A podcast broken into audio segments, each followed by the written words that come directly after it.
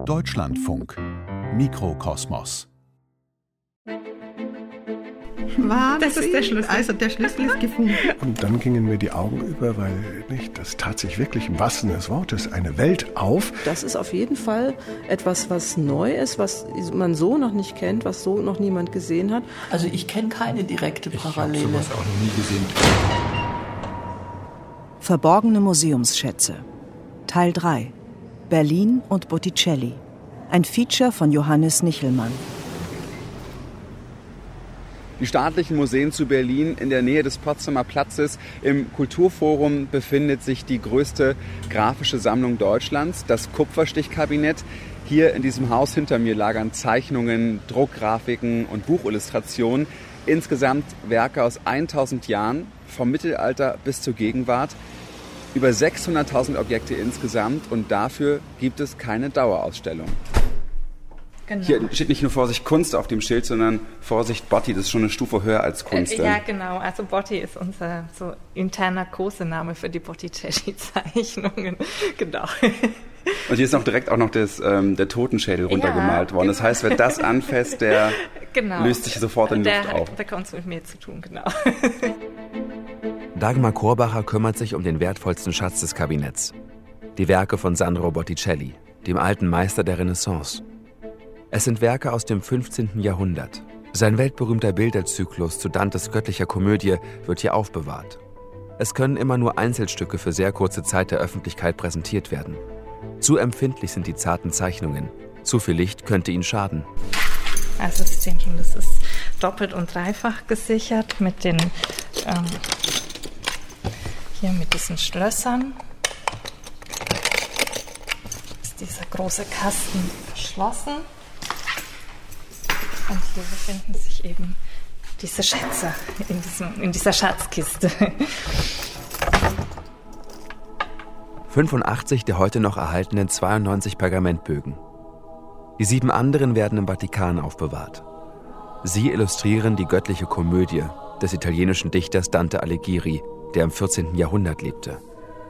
Seine göttliche Komödie zählt zu den größten Werken der Weltliteratur. Es geht um das Jenseits. Botticelli nahm seine Texte zum Vorbild und ließ sie auf der Rückseite seiner Zeichnungen niederschreiben. Ciò ch'io vedeva mi sembrava un riso dell'universo. Also das, was ich sah, schien mir ein Lächeln des Universums, perché mia ebbrezza entrava per l'udire e per lo viso. O gioia, o ineffabile allegrezza, Freude, o unaussprechliche Fröhlichkeit, O vita intera d'amore e di pace. O Leben ganz voller Liebe und Frieden. O senza brama sicura ricchezza. O ohne Sehnsucht sicherer Reichtum. Ja, sehr schön, sehr schöne Worte. Botticellis Dante-Zyklus erzählt nicht nur die Geschichte aus dem Jenseits. Wie kamen die Werke von Botticelli nach Berlin? das Inventarbuch. Hier steht Königliches Kupferstichkabinett mit C. Akquisitionsjournal 1884. Also das quasi das Erwerbungsjournal mit den Erwerbungen, die 1884 getätigt worden sind. Hier sieht man schon hier Nummer 66 bis 223, angekauft vom Herzog von Hamilton. Es ist das Ende eines Kunstkrimis. Bis 1882 waren die Werke im Besitz der Familie Hamilton, einem Adelsgeschlecht aus Schottland. Das Interesse für Kunst ist groß, bis William Douglas Hamilton das Familienoberhaupt wird. Diese Bibliothek blieb auch ähm, fast das gesamte 19. Jahrhundert über in Familienbesitz, bis der Enkel dieses Sammlers, der zwölfte Herzog von Hamilton, sich nicht mehr so sehr für diese Kunstschätze interessierte, sondern mehr für Pferderennen und Spielbanken. Also ähm, Geld brauchte und einen Teil der, ähm, der Kunstsammlung und eben auch die Bibliothek verkaufen musste. 1882 ist Friedrich Lippmann der Direktor des Kupferstichkabinetts. Er hört von der Versteigerung und setzt sich sofort mit Schottland in Verbindung. Der Herzog nennt einen Preis für seine Sammlung, eine Million Goldmark. In Berlin wird heftig debattiert. So viel Geld für Kunst?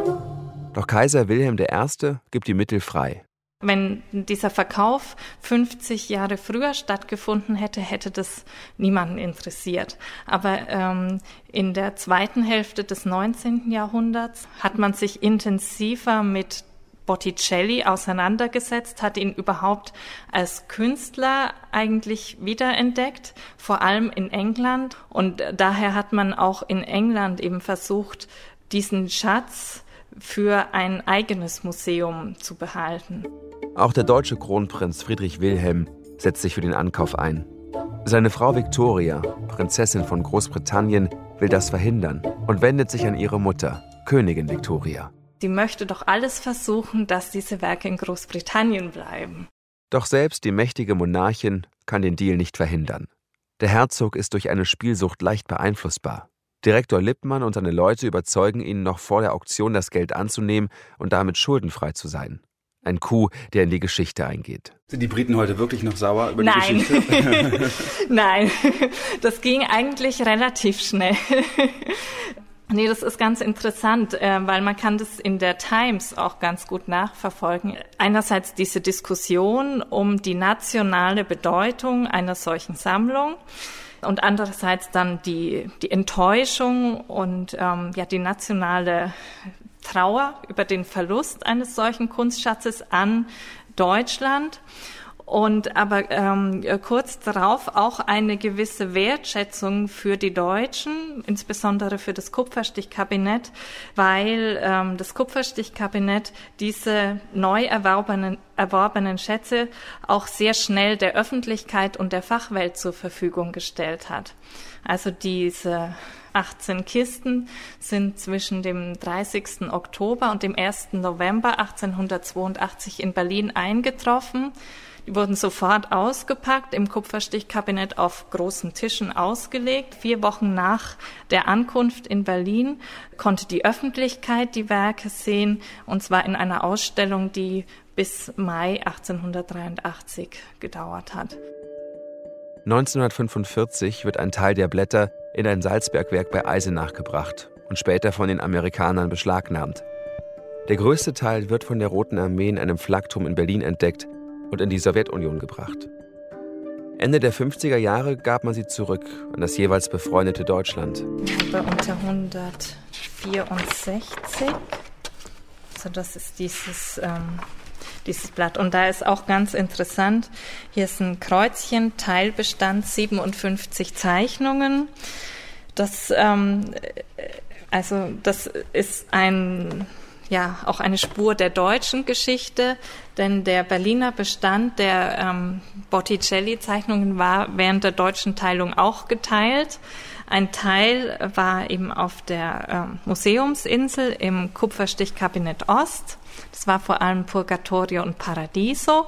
Und ein Teil ähm, der Zeichnungen, die Hölle, das Inferno, war im Kupferstichkabinett West in Dahlem. Kann man den Zeichnungen das ansehen, auch die Teilung? Den Zeichnungen kann man es nicht ansehen, aber ähm, ich zeige Ihnen die Kästen. Muss ich den, das Fach aufschließen.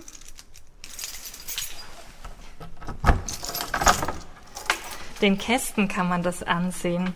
Die haben hier dieses ähm, dunkelrote Leder und ähm, diese Kästen waren alle auf der Insel aufbewahrt, offenbar in einem geschlossenen Schrank, wo kein Licht hinkam. Also da sieht man noch das ursprünglich schöne dunkelrote Leder der Kästen, während ähm, diese Kästen hier ähm, in Dahlem aufbewahrt wurden, offenbar in einem Schrank, wo auch Licht hinkam. Und hier ist dieses dunkelrote Leder zu so einem ähm, hellbraun verblichen. Das ist ja ein immenser Unterschied in den Farben. Ja, ne? das, ja, aber ähm, also es ist halt einfach auch ein schönes Zeugnis der Museumsgeschichte und letzten Endes auch der deutschen Geschichte. Also mit dieser Teilung und dann der Wiedervereinigung auch dieser Blätter.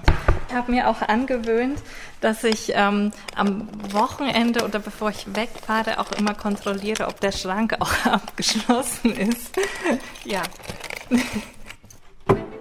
Hier im Magazin des Kupferstichkabinetts herrscht ein sogenanntes Kompromissklima, also ein Klima, das für alle Werke irgendwie okay ist, keinem so sehr schadet, aber auch für manche Werke vielleicht nicht perfekt ist. Dieses Kompromissklima lautet 20 Grad und 50 Prozent Luftfeuchtigkeit. So sollen also alle aufbewahrten Werke hier optimal erhalten werden. Der Raum dieses, dieses Magazin des Kupferstichkabinetts ist ungefähr, würde ich jetzt mal schätzen, 10, 15 Meter hoch und äh, besteht aus einem Labyrinth aus Regalen und Schränken. In einer anderen Ecke des Magazins werden die Aquarelle von Eduard Hildebrand aufbewahrt. Direktor Heinrich Schulze Alt-Kappenberg zieht eine große schwarze Box aus dem Regal. Dieses Werk ist noch völlig unerforscht. 280 Gemälde, die in den 1860er Jahren entstanden sind. Wie haben Sie Ihre Leidenschaft für die Werke von Hildebrand wiederentdeckt? Bin nachmittags also durch die Sammlung geschlendert und äh, habe äh, gesehen bei Eduard Hildebrand, wir hatten uns vorher diese frühen Arbeiten angeschaut, die Reise nach Brasilien, ähm, dass da noch wesentlich mehr Kisten äh, stehen mit Nummern, die bis in die 500er Bereiche eben halt herangehen und äh, das hat sich lange niemand angesehen und ich hatte Zeit, das kommt selten vor, auch im Museum, äh, nicht, äh, aber einfach ein bisschen Muße, die braucht man dafür und habe mir die erste Kiste mal genommen und habe gedacht, guckst du mal weiter, was hat er sonst noch äh, gemacht und dann gingen mir die Augen über, weil nicht, das tat sich wirklich im wahrsten des Wortes eine Welt auf. Ich ging Kiste für Kiste durch und man reiste mit ihm äh, eine, ein, einmal um die Welt, von Triest angefangen bis äh, San Francisco und äh, wieder zurück. 1862 macht sich der erfahrene Reisemaler Eduard Hildebrand, damals 45 Jahre alt, auf den Weg zu einer Reise um die Welt. Es geht über Ägypten, den indischen Subkontinent nach Burma, China, Japan bis nach Amerika. Ich halte hier in den Händen eine Ausgabe seiner Reiseaufzeichnungen, eine Ausgabe von 1905. Der Titel Professor Eduard Hildebrands Reise um die Welt, nach seinen Tagebüchern und mündlichen Berichten. Und darin steht, in der künstlerischen Tätigkeit des Landschaftsmalers wird jeder den sehnlichen Wunsch meines Lebens begründet finden, den Erdball zu umschiffen und die Phänomene, welche das Meer, die Luft und das Festland unter den verschiedenartigsten Himmelsstrichen hervorbringen, aus eigener Anschauung kennenzulernen. Ein Kritiker hat auch mal gesagt, sein ganzes äh, Leben ist eigentlich eine Reisebeschreibung. Also der war so ein Inbegriff des Reisekünstlers. Natürlich wollte er künstlerisch, und das ist ihm wirklich auch gelungen, äh, akzeptiert werden. Ich glaube, wir können da einen neuen Blick äh, nicht, äh, zurückwerfen, nachdem man ihn über ja, mehr als ein Jahrhundert fast vergessen hat. Es fängt zum Beispiel mit dem Meer. Das Meer bei Triest mit einem äh, Segelschiff auf der Rede ähm, in der Mitte. Das ist ein Motiv, was durchweg fast auf jeder zweiten, dritten Darstellung diese Reise um die Welt auftaucht. Es thematisiert das Reisen selber. Es thematisiert den Ozean, es thematisiert die Seefahrt. Hochinteressant ist auch dieses Schloss Miramar, das hat äh, nicht äh, fast einen literarischen Wert nachher bekommen. Das ist etwas sehr zeitgenössisches. Also er hat sich nicht nur oder weniger vielleicht sogar um historische äh, Bauten, historische Dinge interessiert, sondern Eduard Hildebrand stand sehr genau in seiner Zeit. Dieses Schloss ist erst vor wenigen Jahren davor äh, fertig ähm, äh, geworden. Wissen Sie eigentlich, wie Hildebrand ausgesehen hat? Ja, es gibt Porträts von ihm. Er sah so etwas wie, also ich weiß nicht, kann man jetzt äh, nicht sagen, aber ein, ein, ein junger Mensch mit einem äh, nicht Bart, sehr von sich selbst überzeugt, lockige ähm, äh, Haare, lange, längere Haare über die Ohren hinweg, also so ein Künstlertyp der 50er, 60er Jahre, wie man sie auch aus Frankreich äh, kennt. Also er hat sich schon als Künstler selber ähm, gesehen. Ein gut aussehender, ja, das heißt junger, ein gut aussehender äh, Mann in modisch auch in, äh, äh, in seiner Zeit. Also er hat sich nicht jetzt als Künstler ganz besonders herausgehängt oder auch nicht als Bürger gegeben, sondern schon so als Bohem, sagen wir einmal. Hildebrand war berühmt in Berlin seiner Zeit. Regelmäßig berichtete die Presse über ihn. In einem Zeitungsartikel von 1854 heißt es, der Hofmaler Eduard Hildebrand, welcher sehr bedeutend erkrankt war, befindet sich wieder in der Besserung. Und Hildebrand hat einen Mäzen auf seiner Seite. Alexander von Humboldt schreibt ihm 1846: Schreiben Sie mir einen Vornamen, lieber Hildebrand. Ich habe Sie sehr lobend in dem neuen Bande des Kosmos genannt. Ist auch Ihr Name mit DT recht geschrieben? Hildebrand? Sie sehen, ich will Sie mit niemand verwechseln. Humboldt will ein Museum der Landschaften der Tropen um die Welt gründen. In Berlin ist man besessen von exotischen Reiseberichten in Text und Bild. Humboldt ist vom Stil und Handwerk Hildebrands begeistert, empfiehlt auch König Friedrich Wilhelm IV. den Kauf seiner Malereien. Und der greift zu. Er macht Hildebrand außerdem zu seinem Hofmaler und unterstützt fortan seine Reisen. Humboldt war der, der war der, die, die, die inspirierende Kraft hinter allem. Der König dann die politische Deckung und die Finanzierung dabei und die Künstler mit ihrer eigenen Motivation, vielleicht auch der Abenteuerlust äh, dabei in die Welt zu gehen. Also das äh, muss man sehr eng zusammen sehen. Hildebrands Illustrationen sehen sehr realistisch aus. Es ist nicht schwer, Orte heute wiederzuerkennen. Und auf jedem der Bilder hat Eduard Hildebrand seine geschwungene Signatur gesetzt. Gut sichtbar, meist am unteren rechten Bildrand. Da hätte nicht, hätte er nur einmal vorne draufschreiben können auf einem Blatt, ich, Eduard Hildebrand, habe diesen Zyklus, eine Reise um die Welt gemacht. Nein, das jedes einzelne Blatt verbirgt nochmal, ich als Künstler Eduard Hildebrand habe das hier, genau dieses, sei es auch noch so beiläufig eben halt gemacht und zwar genau dort gemacht an diesem Ort. Er schreibt hier nicht Elefant oder das sieht man ja, was es ist, sondern er gibt den Ort an. Und der Ort ist natürlich das geografische, der Fixpunkt, das ist wie heute mit dem GPS eben halt, wo Sie genau den Code haben und sagen, da verankere, da verorte ich das. Endlich. Am 26. September frühmorgens 7 Uhr kam ein ägyptischer Lotse an Bord und eine Stunde später stiegen wir in Alexandria ans Land. Ich enthalte mich der Beschreibung des bekannten Wirrwarrs bei der Ausschiffung unter dem unverschämten Andrange des orientalischen Gesindels. Der jähe Übergang von dem vollen Tageslicht durch ein wundersames Farbenspiel in die tiefste Finsternis, mag bezaubernde Reize für den Naturfreund und Maler besitzen. Unter diesem Breitengrade ist für eine schleunige Rückkehr in das Reich der Wirklichkeit gesorgt. Bis zu einer geordneten Straßenbeleuchtung hat man es unter dem hiesigen Gouvernement noch nicht gebracht. Nun beginnen die Leiden des müden Europäers. Auch noch 1862 Alexandria auf der Seite. Ein totaler Blick über Alexandria, Ägypten. Im Vordergrund sehen wir Lehmhäuser. Schemenhaft sind Menschen zu erkennen, die Schatten suchen. Und da sind noch zwei Obelisken. Diese beiden Obelisken, die bis 1800 79, 80, also wenige Jahrzehnte, wenige Jahre nachdem Hildebrand sie noch vor Ort gesehen hat, sind die abgeräumt worden. Und eine dieser Obelisken, den wir hier sehen, der noch stehende, steht heute im Central Park in New York. Die sind einfach verschifft worden. Also exakt das, was er hier gemalt exakt hat, das, steht was jetzt. er gemalt haben, steht jetzt im Central Park in New York. Und neben der reinen archäologischen Geschichte, also einer antiken Geschichte hier, äh, nicht was Alexandria ausgemacht hat, ist von Hildebrand immer im Moment von Zeitgeschichte eben halt mit eingefangen. Und diese Verschiffung dieses Obelisken nachher nach New York ist natürlich ein kleines Aperçu. Alles das, was man hier sieht, Sie sehen nachher Darstellungen von Peking oder gar von Tokio, das existiert natürlich so überhaupt nicht mehr. Das sind alles historische Dinge, die aber trotzdem einen größeren Zeitbezug haben, als dass sie nur selber nochmal auf ihre Geschichte zurückverweisen, sondern sie stehen in der Zeit, die Hildebrand gemacht hat. Und das interessiert mich mit. Was passiert mit so einem Teil? Schnell war eine heiße Tasse Kaffee eingeschenkt. Von Berlin nach Alexandria. Der erste Schritt war getan. Ist es für Sie als Wissenschaftler zu wissen, dass genau dieses Blatt Papier der Künstler, mit dem Sie sich so intensiv beschäftigen, in der Hand gehabt hat, dass Sie quasi am selben Werk stehen, halt ein paar hundert Jahre später? Das geht einem eigentlich fast immer mit der Kunst so und äh, ich bin genauso berührt, wenn ich vor einem Kupferstich von Albrecht Dürer stehe oder von äh, einer Zeichnung von Botticelli oder einem großen Bühnenentwurf von Karl Friedrich Schinkel oder einer Bauzeichnung, dass man mit dem Künstler sozusagen bei der Entstehung, bei der bei, bei dem Machen, beim Prozess der Entstehung eines solchen Kunstwerkes dabei ist, ihm über die Augen schauen kann, ist immer eine ganz äh, ganz großartige Erfahrung. Nur wenige Zeitgenossen Hildebrands haben so viel von der Welt gesehen wie er. Es geht nach Suez, an das Rote Meer. Der Zug sauste durch die Wüste. In der tiefen Einsamkeit war mir zuweilen zumute, als würde ich von dem Genius der Lampe oder des Ringes in Tausend und eine Nacht durch die Wolken in ferne Lande geschleppt. Ein harter Wind wehte und der Zug wurde häufig von hohen und dichten Staubsäulen umwirbelt.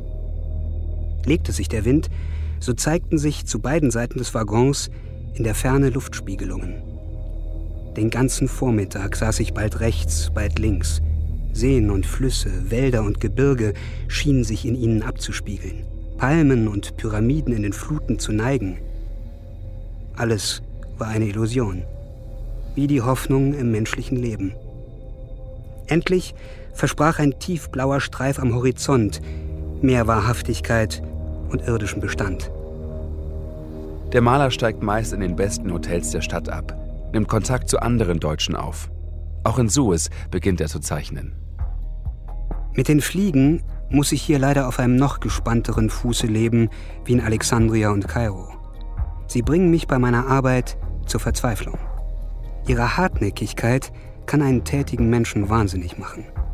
Sie kriechen in Nasenlöcher und Ohren, sie setzen sich mitten in die Augen, und wenn man sie verscheucht, so hinterbleibt ein Jucken und Brennen, als ob die gleich bösartigeren Insekten einen giftigen Saft ausschwitzten. Die Aquarellfarben fressen sie mir unter den Händen vom Papier und von der Pinselspitze weg. Oft habe ich bei dem Wohlgefallen gütiger Kunstfreunde über diese Blätter an die Qualen denken müssen, die ich bei ihrem Entwurf erlitten. Die Qualen sind jedenfalls nicht sichtbar. Hildebrand zeigt uns meistens postkartenreife Motive, nicht selten fast romantisch. Wenn wir nun Bilder von Hildebrand sehen, die um die Welt entstanden sind, dann sollte man etwas vorsichtig sein und fragen, ob er nicht da auch manipuliert, zu geschönt, zu besonders, also sozusagen eine Manier auch entwickelt hat. Jeder Künstler wird ein anderes Bild von dem Ort machen. Es ist ein Kunstwerk, es ist am Ende ein Bild, es gibt ein Bild ab, es ist keine Wirklichkeit. Die Reise von Eduard Hildebrand geht weiter, nach Sri Lanka, in die Stadt Point de Galle. Meine regelmäßigen Malerstudien haben mir im Point de Galle schon einen Namen gemacht. Man betrachtet mich, wie die Japanesen in Berlin, als einen Gegenstand der Unterhaltung für die müßige Bevölkerung.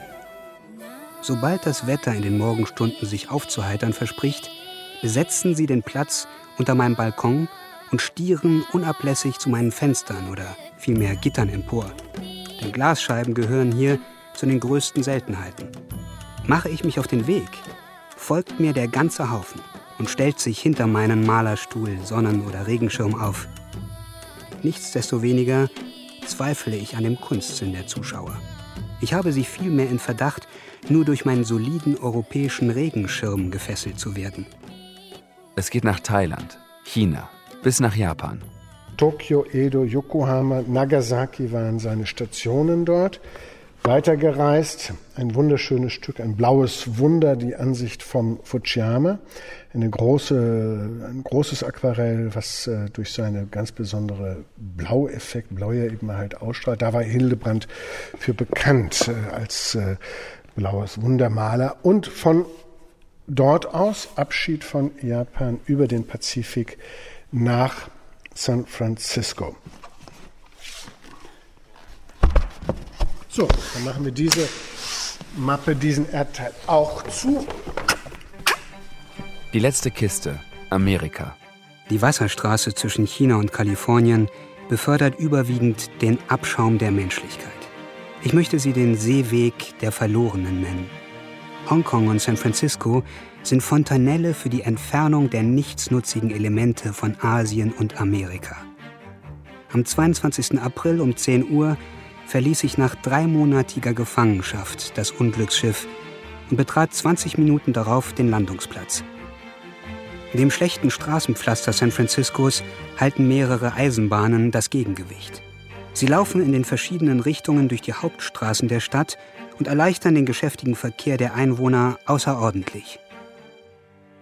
Wir kommen hier gewisserweise wieder etwas in die westliche Welt zurück. Was wir hier sehen, die berühmten, naja, ist ja die Krimireihe sogar nicht, der Straßen von San Francisco. Jeder, der schon mal da gewesen ist, ist mit den Cable Cars heute gefahren. Die ersten Bahnen, die dort über diese Straßen gefahren sind, waren Dampfeisenbahnen. Diese Dampfeisenbahn wurde 1860 in San Francisco eingeführt, war eine Sensation, eine Neuigkeit, ähnlich wie beim Anfangsbild von Schloss Miramar, dieses Bauwerk, so ein letztes romantisches Bauwerk, nicht der äh, des Kaiserhauses äh, von Österreich, äh, nicht dort in Triest hinzusetzen, sind wir hier im wahrsten Sinne wirklich in der neuen Welt, aber genauso zeitgenössisch angekommen bei dieser Dampfstraßenbahn. Aber da sehen Sie eben halt eine wunderbare Aufschrift eben halt nicht, dass Sie nicht America and China hier lesen. Also schon der, dieser ganz leichte Sprung sozusagen, nicht aus der äh, aus dem Asiatischen ins äh, äh, nicht, ähm, West, äh, in den Westen der USA. Diese Verbindung war damals auch schon gegeben. Nicht? Auf dem Rückwege durchkreuzte ich das Viertel der Seemannskneipen und glaubte mich bei der Lektüre mancher Schilder nach Hongkong zurückversetzt. San Francisco. Das ist die neue Welt. Hier zieht es viele Europäer hin. Einige sind im Goldrausch, andere auf der Flucht. Sie wollen ein neues Leben. Eduard Hildebrand ist privilegiert und weiß das auch. Wohl schon so manchem ist in Stunden einsamen Nachdenkens die ernste Frage durch den Kopf gegangen, inwiefern die gesellschaftliche Entwicklung des menschlichen Geschlechts dem ihm angeborenen natürlichen Eigenschaften angemessen und ob nicht eine Reformation, wie sie die großen Sozialisten der Vergangenheit geträumt haben, billig und möglich sei. Unzweifelhaft ist, dass diese Umgestaltung der irdischen Klassenordnung nicht mit gewaltsamer Hand bewerkstelligt werden darf, dass sie vielmehr den im Dunkeln arbeitenden, lebendigen Kräften der Menschheit anheimzustellen sein möchte. An verschiedenen, weit auseinandergelegenen Punkten des Erdballs habe ich durchaus von den unsrigen abweichende Bedingungen des sozialen Organismus zu bemerken geglaubt und halte daher eine Neubildung auch der diesseitigen Gesellschaft auf historischem Wege nicht für unmöglich. Gewiss ist, dass in San Francisco Spuren der beginnenden Reorganisation und Umkehr der sozialen Pole vorhanden sind. 1864. Eduard Hildebrand kehrt zurück nach Berlin. Wieder in deutschen Landen sitzt er in seinem Zimmer, fährt mit der Hand über die Wachstücher, die jene Lederfutterale umhüllen, in die er seine Aquarelle geschlagen hat. In denen ich meine fertigen Aquarelle, fast 300 an der Zahl, meine Skizzenbücher und Zeichnungen nebst Tagebüchern geborgen hatte und alles unbeschädigt fand. Die Herren Psychologen in ihrer Weisheit mögen erklären, wie es zuging, dass ich ungeachtet meiner Herzensfreude die ganze Nacht hindurch nur von Kannibalen, Tigern, Felsriffen, Seeräubern, Ozeanen und heißhungrigem Ungeziefer träumte. Vier Jahre später stirbt Eduard Hildebrand mit 51 Jahren. Manche sagen, die Reise war ein Nagel zu seinem Sarg. Doch Eduard Hildebrand hat es geschafft, Szenen aus der ganzen Welt so glaubhaft abzubilden, dass wir als Betrachter eintauchen können in die fremden Welten seiner Zeit. Haben Sie manchmal die Versuchung, so ein Bild anzufassen? Ich kann mich jetzt seit drei Stunden kaum zurückhalten, einfach meinen Finger mal raufzulegen, ehrlich gesagt. Ich darf das ja in meinen geheimsten Träumen, darf ich das ja mal abends machen eben halt, aber Sie nicht.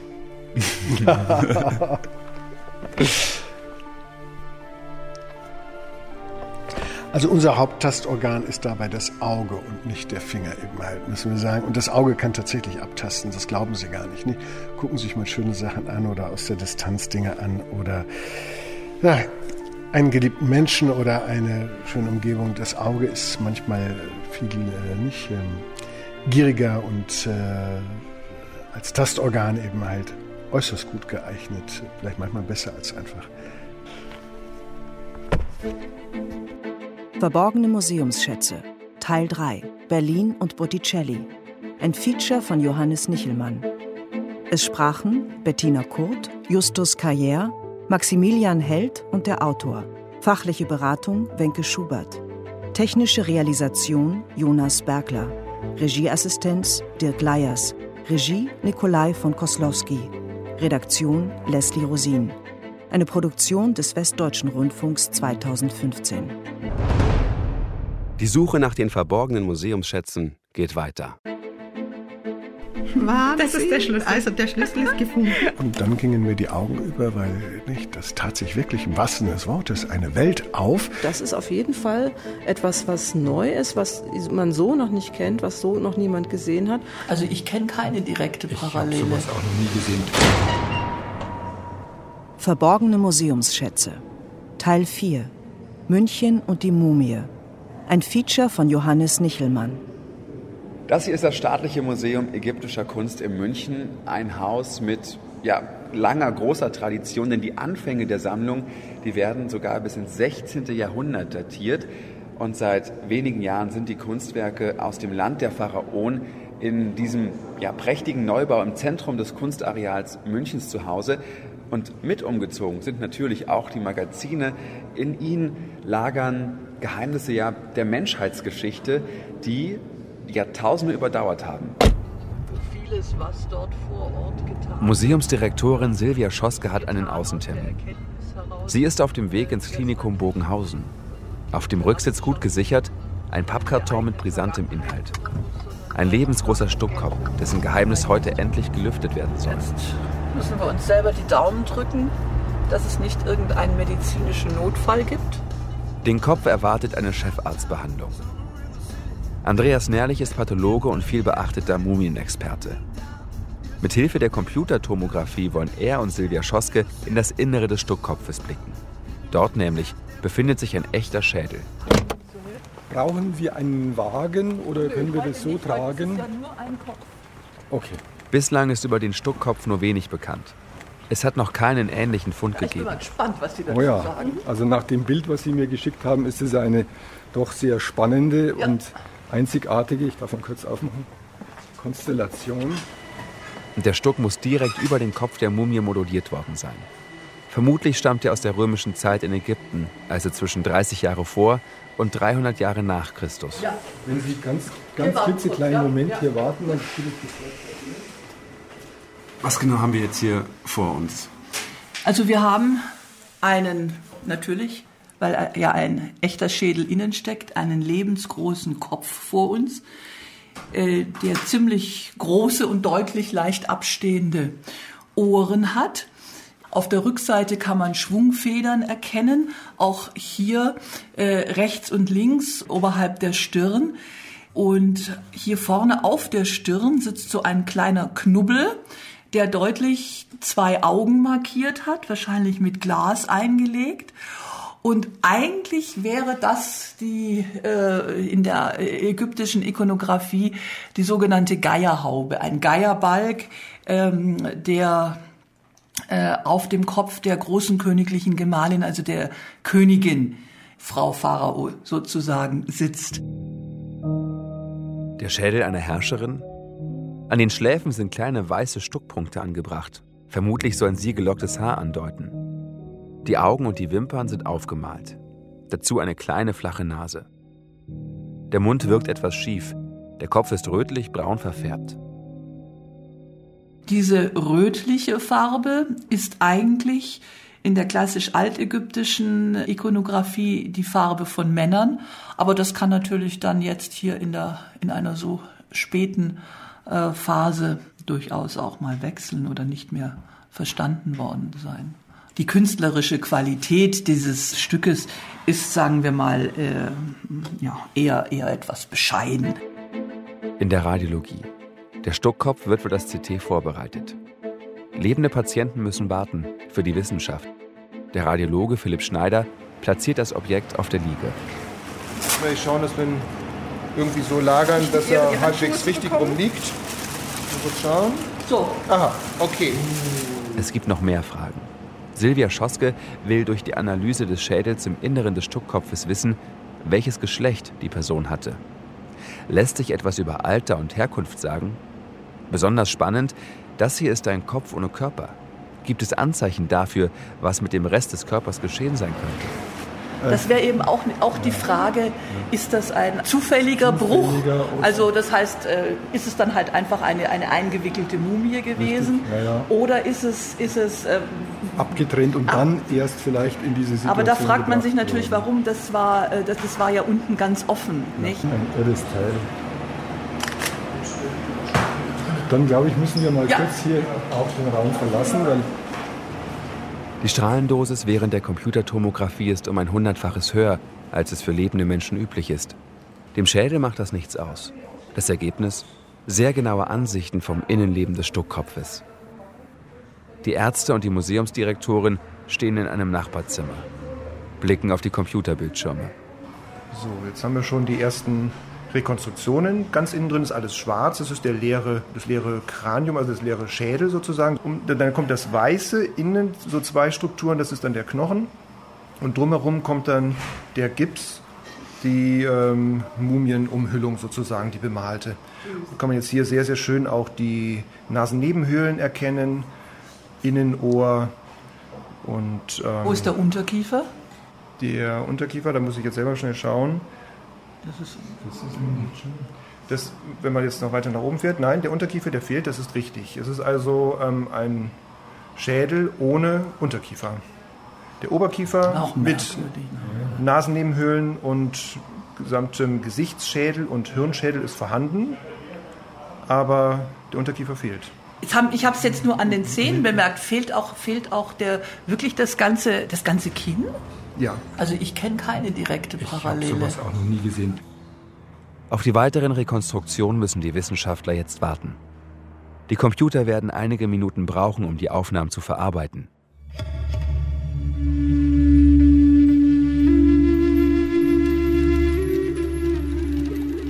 Schon jetzt steht fest, das Gehirn ist entfernt worden. Mit einer altägyptischen Technik, die seit ungefähr 1600 Jahren vor Christus angewandt wurde. Man hat das Gehirn durch die Nase mit Hilfe einer kleinen Öffnung in der vorderen Schädelgrube entfernt. Doch warum fehlt der Unterkiefer? Ich meine, dass wir hier was ganz Besonderes haben, können wir ja auch schon aus dem ersten, allerersten Befund jetzt erkennen, äh, des fehlenden Unterkiefers. Also das ist ja auch eine, eine Anomalie. Äh, Sie werden da besser Bescheid wissen, dass man ja auch gelegentlich Gliedmaßen ergänzt hat und, und Fehlstellen und, so weiter. Okay. Langsam bauen sich auf dem Monitor von Philipp Schneider die 3D-Rekonstruktionen auf. Mit dem Mauszeiger kann er sie beliebig bewegen, Ausschnitte vergrößern, sie drehen. Er stellt fest, dass die Zähne im Oberkiefer in exzellenter Verfassung sind. Andreas Nährlich vermutet, dass die Person zwischen 20 und 40 Jahre alt war. Die Augenhöhle wurde ausgestopft. Fast um den gesamten Schädel herum befinden sich Bandagen, aber nur fast. Er muss quasi ab der Nase dann nicht mehr eingewickelt gewesen sein und dann quasi ab dem Mund, dem Mundeingang offen gelegen und der Unterkiefer komplett gefehlt. Vielleicht könnte das mit diesem fehlenden Unterkiefer zu, äh, zusammenhängen, äh, zusammenhängen ja. Dass der da weg war und es könnte vielleicht aber auch, wenn man jetzt noch weiter geht, spekulativ ein Grund sein, warum man den überhaupt so rekonstruiert hat. Der Rausfall? Wenn, wenn er nicht fixiert ist, ja. Ja, ja natürlich. tatsächlich. Ja. Also wenn da, jetzt sage ich es mal salopp gesagt, schlampig äh, das fixiert worden ist Aha. oder es ist ihm zerstört worden, dann hält es natürlich auch in diesen beiden Gelenkästen nicht, sondern kann dann regelrecht nach unten. Das könnte dann aber wirklich heißen, dass Mumie und Stuckmaske zeitlich unterschiedlich anzusetzen Ja. sind. Nicht in einem, nicht in einem Arbeitsschritt. nicht in einem Arbeitsschritt. Können Sie jetzt schon äh, sozusagen auf den allerersten Blick was zu, zum Geschlecht sagen? Was, was wären denn da die Anhaltspunkte zu entscheiden, ob männlich oder... Das, der, der Kiefer als ein gutes Kriterium, Unterkiefer fehlt uns nun leider. Das ist ja- Das ist ja schon mal. We macht call it the schon mal- classical. Macht es jetzt schon mal ein bisschen schwieriger. Also hier sieht es fast eher männlich, würde ich fast sagen, aus, aber das ist hm, schwierig. Also das, das könnte tatsächlich bei dem echt äh, schwierig werden. Können die Wissenschaftler das Geheimnis des fehlenden Unterkiefers lüften? Wie und warum wurde der Schädel vom restlichen Körper abgetrennt? Gibt es hier einen Zusammenhang?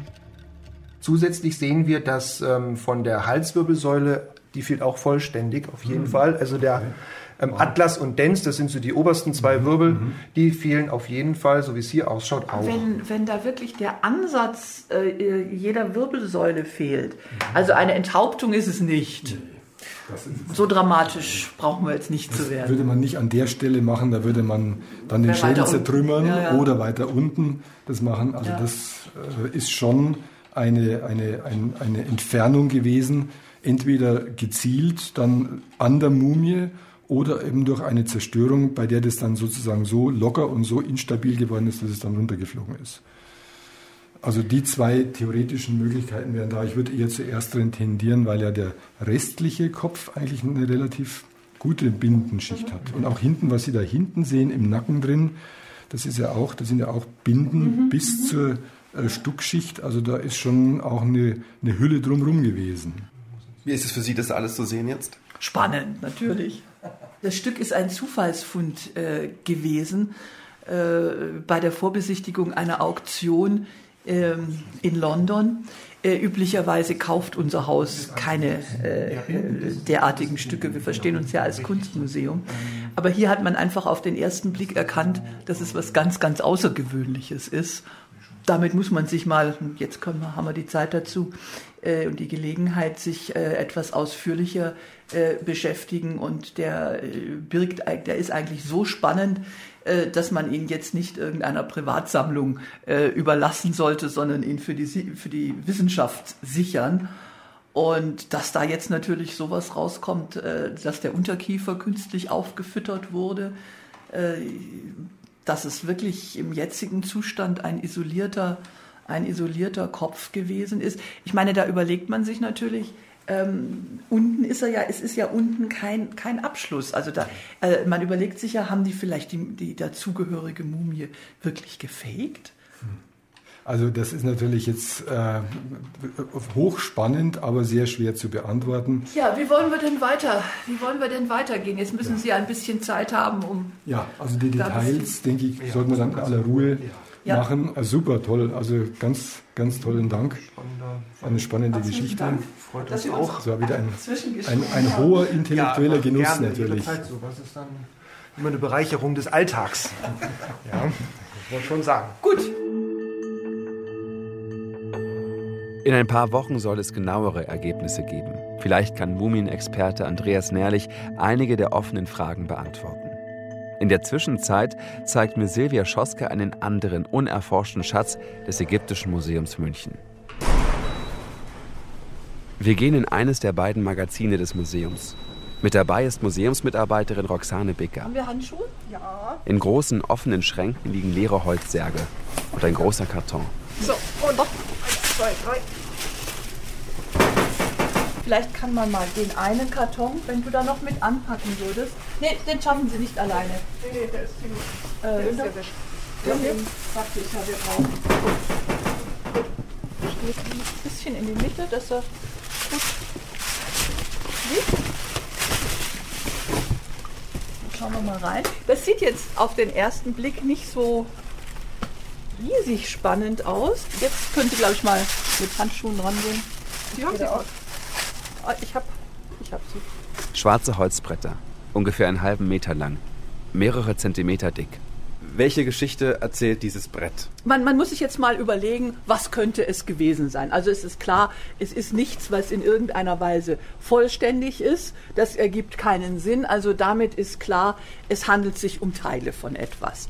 Und nun ist die Frage, was gibt es überhaupt äh, was aus Brettern, und zwar aus ziemlich in diesem Fall groben Brettern, gearbeitet ist. Wie fährt sich das Holz an? Sie haben es gerade in der Hand. Das ist fester, ist also jetzt nichts Weiches, wie man sich das vorstellen könnte, sondern das ist ganz normales Holz. Ich kann mal draufklopfen. Klingt halt hohl. Wie festes, schönes Holz. Also das ist. Es färbt ziemlich es ab. Färbt also meine schönen weißen Handschuhe sind jetzt nicht mehr weiß. Ja, ja. Die Holzbretter befinden sich seit über 100 Jahren im Besitz des Museums. Gefunden wurden sie in einem Grab in Tarkan, einem großen Gräberfeld, ca. 50 Kilometer nördlich von Kairo. Es sind die Gräber der altägyptischen ersten Dynastie. Die Stücke stammen aus der Grabung von Sir Flinders Petrie, einer der berühmtesten Ägyptologen seiner Zeit. Der Brite führte bei seinen Ausgrabungen ein hartes Regiment. Er reformierte die Archäologie brachte Systeme die Erforschung der Gräber, Tempel und Pyramiden. Um 1900 stößt er auf diese Bretter. Sie stützten ein Grab ab. Petrie ist sich sicher, dass die massiven Holzteile vorher eine andere Bestimmung hatten. Holz ist etwas so Wertvolles gewesen, dass man äh, etwas, was zerstört war, nicht einfach weggeworfen hat, sondern dann eben einer zweiten, einer sekundären Nutzung zugefügt hat. Welche Nutzung könnte das gewesen sein? Star-Ägyptologe Petrie hat eine Vermutung. Er hält die Bretter für Bauteile einer hölzernen Nischenarchitektur. Was er nicht weiß, den steinernen Bauten im alten Ägypten sind keine Holz, sondern Lehmbauten vorangegangen. Die Theorie ist damit hinfällig. Das Entscheidende ist eigentlich einfach mal zu denken, nein, auch wenn das ein großer unseres Faches gewesen ist, es muss nicht stimmen. Und wenn man seine Texte ja. liest, dann klingt das auch so, ähm, ja, wie soll ich sagen, verquält kompliziert, dass man so überlegt, nee, also was, was, äh, was schon äh, in der Theorie so mühsam klingt und so konstruiert, das kann eigentlich in der Praxis nicht wirklich funktioniert haben. Silvia Schoske sucht weiter nach der Geschichte dieser Bretter und entwickelt eine eigene Theorie. Wenn wir äh, so ein bisschen schätzen und es ich wage es noch nicht zu hoffen, dass wir mit naturwissenschaftlichen Untersuchungsmethoden noch exakter rankommen. Also wir können so eine Zeit von um 3000 äh, also späte Vorgeschichte, eigentlich gerade die entscheidende Epoche der Staatswerdung, eine für, für uns sehr wichtige Epoche, weil da in kurzer Zeit sehr, sehr viel passiert ist. In diese Zeit können wir das rein datieren. Bretter, die 5000 Jahre alt sind. Haben sie bei der Staatswerdung Ägyptens eine Rolle gespielt? Das Museum hat das Material auf äußere Einflüsse untersuchen lassen. Wobei eben tatsächlich festgestellt wurde, äh, dass es da auch äh, eine Verwendung im Wasser, äh, im Wasser gegeben hat. Außerdem weisen die Bretter in regelmäßigen Abständen Vertiefungen auf. Wir haben sogar in einigen dieser Vertiefungen noch Reste eines äh, Seiles gefunden. Für Silvia Schoske und ihr Team steht fest, es handelt sich um die Reste eines Bootes. Weitere Recherchen konnten das belegen. Wir kennen aus der äh, Vorgeschichte ein dekoriertes, bemaltes Grab in Hierakonpolis. Und was erhalten ist, zeigt uns sieben große Schiffe. Jagdszenen, Kampfszenen außenrum, aber das Prägende sind Schiffe. Und das Interessante ist, dass wir mit diesem äh, Boot genau in diese Epoche kommen. Stellen Sie sich das Land vor. Ein dünner Streifen, fruchtbare Ackerfläche entlang vielen, vielen hundert Kilometer Nil. Und außenrum Sand. Äh, sowas wie Straßen oder Wege kennen wir außerhalb geschlossener Ortschaften überhaupt nicht. Das heißt, das Hauptverkehrsmittel sind Schiffe gewesen, sind Boote gewesen, also die Hauptverkehrsader war der Nil. Aber man transportiert ja nicht nur Waren, man transportiert auch Personen. Und zu Personen können natürlich auch Soldaten gehören. Die Tatsache, dass äh, Schiffe, Boote bei der Staatswerdung äh, Ägyptens, also dem Zusammenschluss eines Zentralstaates aus verschiedenen Herrschaftsgebieten, äh, dass da Schiffe so wichtig waren, ist äh, interessanterweise ein Aspekt, der bislang bei uns im Fach noch keine besondere Würdigung erfahren hat. Jetzt soll das Schiff rekonstruiert werden. Das Problem? Nicht alle Teile befinden sich in München. Zur Zeit der Entdeckung wurden die Funde geteilt. Das Prinzip? Wer 10% der Grabung finanzierte, bekam auch 10% der Funde. Die Grabungen des Engländers Flinders Petrie wurden vom deutschen Ägyptologen Friedrich Wilhelm von Bissing mitfinanziert. Und so lagern die Schiffsplanken jetzt in München und London. Die beiden Museen sind im Gespräch. Sie haben gesagt, seit 20 Jahren wissen Sie schon, ja. dass es ein Boot war. Ja. Seit 100 Jahren liegen die Bretter in London ja. und in München. Warum wird es erst jetzt rekonstruiert und erst jetzt daran weitergearbeitet? Äh, weil wir ein relativ kleines Team haben, weil es viele unglaublich spannende Objekte in unserem Haus gibt und weil man an jeder Stelle anfangen könnte mit einem Projekt. Und außerdem bewahrheitet sich damit wiederum etwas, äh, man muss gar nicht unbedingt nach Ägypten gehen. Äh, um äh, Material für neue Projekte zu finden. Es reicht, ins eigene Magazin hinunterzusteigen und schwupps, schon wieder hat man ein interessantes Projekt.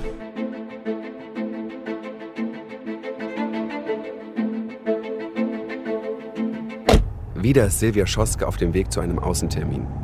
Mehrere Bruchstücke einer Wandmalerei aus einem Grab in Theben werden seit vielen Monaten in einer Restaurationswerkstatt behandelt. Die meist handgroßen, bemalten Stuckflächen sind in keinem besonders guten Zustand. Hat die Restauratorin Anna Kuschke sie retten können? Schließlich sollen die Fragmente der Wandmalerei bald ausgestellt werden. Und was hat es mit dem berühmten Finder auf sich? Stellen wir uns einfach hier mal ganz frech in die Einfahrt. In der Hoffnung, dass da niemand sonst kommt. Grüß Gott, Frau Schaske. Grüße Sie. Gut, dann können wir ja gleich. Wir müssen dann jetzt auch mal tatsächlich sehen, dass wir mit diesem Projekt zu Ende kommen.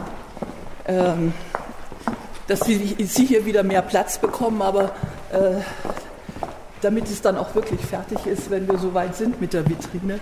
Ich muss sagen, ich werde Sie vermissen. Sie dürfen sie immer angucken dann im Museum. Sammlungsobjekte für längere Zeit außer Haus zu geben, erfordert großes Vertrauen. Die Firma Pfanner arbeitet schon lange für das Ägyptische Museum München. Restauratorin Anna Kuschke hat die Fragmente der Wandmalerei auf einem Tisch aufgebaut. Über 20 bemalte Bruchstücke zeigen die Vorzeichnungen für die Darstellung eines Geflügelhofes. Zarte rotbraune Striche. Enten und Menschen sind zu erkennen. Wir sind über den Werkprozess der Entstehung der Wandmalereien eben dadurch, dass sich verschiedene Stadien erhalten haben, ziemlich gut informiert. Also wir wissen, dass zunächst ein Quadratnetz aufgetragen wurde, mit dessen Hilfe man sicherlich dann von äh, Vorzeichnungen beziehungsweise Musterbüchern kopiert hat. Ähm, gelegentlich sind, äh, haben sich eben diese Gitternetze auch noch, äh, auch noch erhalten. Und dann kam eben der Vorzeichner mit roter Farbe. Äh, manchmal äh, kann man auch sehen, dass da noch ein zweiter mit einer Korrektur drüber gegangen ist und dann ist, äh, wäre derjenige gekommen, der das Ganze nun farbig gestaltet. Aber zu diesem Zustand oder, oder zu dieser Phase des Entstehens einer ägyptischen Wandmalerei ist es eben hier gar nicht mehr gekommen. Sie sind jetzt sehr schwach schon, ne? die, die roten Linien ja. der Figuren. Werden Sie die nachzeichnen oder? Nein, nein, das ist eben, also in der Restaurierung hat sich auch durchgesetzt, weniger ist mehr. Also wir lassen das möglicherweise, wenn es irgendwie geht, so wie das Original eben vor uns liegt. Wir versuchen so wenig zu verändern, ähm, wie es möglich ist. Anne Kuschke und Silvia Schoske würden sich wünschen, dass die Restauratoren des letzten Jahrhunderts ähnlich gedacht hätten. Sie haben die Fragmente in schwarze Holzkästen mit besonders festem Gips eingegossen. Ein fataler Fehler. Ja, ich habe es ja auch jetzt schon einige Zeit nicht mehr gesehen. Also ich sehe, dass Sie jetzt einzelne Stücke ganz herausgelöst haben. Wie weit werden Sie bei den großen gehen? Eigentlich ist das jetzt der Endzustand. Das, das, ist, das, ist, das, ist was, wir das was, Sie was Sie verantworten können. Ja, ja also also ich schätze mal, das ist so in den 70er, 80er Jahren gemacht worden, Frau Schoske? Ich weiß es, ich weiß es tatsächlich nicht. Wir haben leider darüber keiner, keinerlei Informationen bekommen. Ja. Aber Sie sind Ihren Kollegen von früher nicht ganz so dankbar. Nein, nein, nicht, weil es ist so fest eingebettet, dass man eigentlich ähm, kaum eine Möglichkeit hat, die Stücke rauszunehmen aus diesem Bett, ohne die Stücke zu zerstören. Es war vielleicht damals so Mode, dass man das so gemacht hat und ich glaube, das ist einfach der Versuch gewesen, äh, diese Stücke in irgendeiner Weise zu, äh, zu präsentieren und zu sichern. Wenn die dann ganz normalen, schlichten Gips genommen hätten, äh, dann hätte man das viel einfacher wieder loslösen können. Wir müssen es ja auch wieder eingießen, aber halt nicht mit sowas sozusagen mit dem Sekundenkleber, nicht? Das ist die Problematik. Warum ist es ganz wichtig, das zu erhalten? In diesem Fall äh, haben wir natürlich auf der einen Seite sozusagen den archäologischen Wert, der an sich natürlich vor Vorzeichnung einer thebanischen äh, Wandmalerei ist natürlich eine ganz wichtige und interessante Geschichte. Äh, aber gerade diese Objekte haben auch noch in der Neuzeit eine äh, sehr äh, ja interessante, spannende Geschichte. Sie stammen nämlich aus der Sammlung eines berühmten Mannes, des Fürsten Pückler Muskau, der für viele Dinge bekannt und äh, berühmt ist, den vielleicht nicht jeder automatisch äh, mit dem alten Ägypten in Verbindung bringt. Hermann von Pückler Muskau, Lebenskünstler und preußischer Standesherr, Weltreisender und von Goethe gelobter Schriftsteller. Den meisten Deutschen ist er als Erfinder des Pückler-Eises bekannt. 1837 macht sich der Fürst auf den Weg nach Ägypten reist von Alexandria bis Khartoum und durchquert auch Theben. In seinem Reisebericht notiert er, wie viele Jahrtausende haben vergehen müssen, ehe ein Volk zu diesem Grade der Kultur, der Macht und der Kunst sich aufschwingen konnte? Und welchen eigentümlichen Weg muss diese Bildung genommen haben, die schon in vorgeschichtlicher Zeit die Pyramide und anderthalbtausend Jahre vor unserer Ära die Wunder von Theben erschuf? In West-Theben befinden sich viele Gräber angesehener Privatleute. Ruhestätten von Beamten. Von hier sollen auch die Fragmente mit den Vorzeichnungen stammen. Pückler Muskau erwähnt sie nicht direkt, schreibt aber über seine Eindrücke dieser Gegend und stellt sich dabei allzu weltlichen Fragen. Durch öde Schluchten gelangt man in einer Viertelstunde von hier, neben unzähligen Katakomben vorüber, zu den Gräbern der Königinnen und anderer Vornehmen, welche eine Menge Gegenstände aus dem gewöhnlichen Leben darstellen, als Tänze, Konzerte, Jagden der mannigfaltigsten Tiere.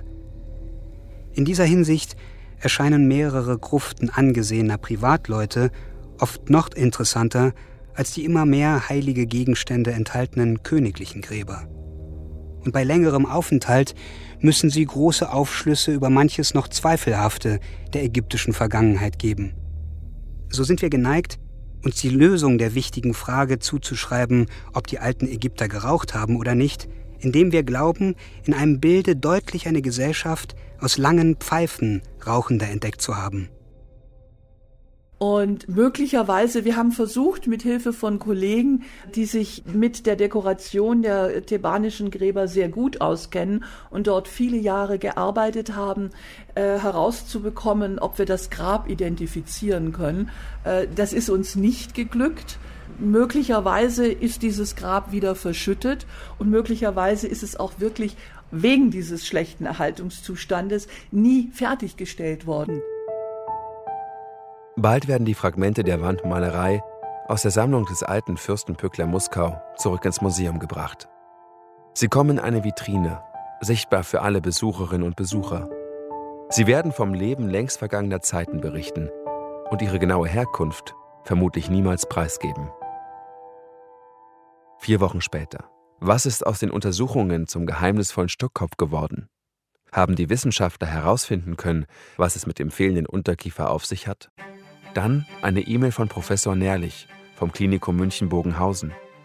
Er hat die CT-Bilder jetzt zum großen Teil ausgewertet und schreibt, dass der Kopf mutmaßlich mit einiger Gewalt von der Mumie abgetrennt wurde. Wobei dabei offenbar, möglicherweise bei der gewaltsamen Mundöffnung an der Mumie, eine Reihe von Zahnkronen abgesplittert sind, aber sich noch an Ort und Stelle befinden. Da man Zahnhartmaterial im lebensfrischen Zustand kaum zum Absplittern bringen kann, Zähne zählen zum härtesten Gewebe, das wir Menschen mit uns herumtragen, müsste mit einiger Wahrscheinlichkeit diese Manipulation am schon ausgetrockneten, also mumifizierten Objekt stattgefunden haben. Auch die saubere, das heißt spurenfreie Entnahme der Unterkieferäste aus den beiden Kiefergelenken und die ebenfalls spurenfreie Entnahme aller Wirbelkörper, einschließlich des ersten Halswirbelkörpers, sind hochgradig merkwürdig und lassen sich nur mit ganz gezielten Manipulationen am balsamierten Leichnam erklären, wobei der Grund hierfür aktuell noch unbekannt ist. Mehr kann ich derzeit nicht beitragen. Immerhin bestätigen unsere weiteren Untersuchungen die Außergewöhnlichkeit des Objektes, dessen Geheimnis wir noch auf der Spur sind. Verborgene Museumsschätze, Teil 4, München und die Mumie. Ein Feature von Johannes Nichelmann. Es sprachen Justus Carrière, Maximilian Held und der Autor. Fachliche Beratung Wenke Schubert. Technische Realisation Jonas Bergler. Regieassistenz Dirk Leyers. Regie Nikolai von Koslowski. Redaktion Leslie Rosin. Eine Produktion des Westdeutschen Rundfunks 2015.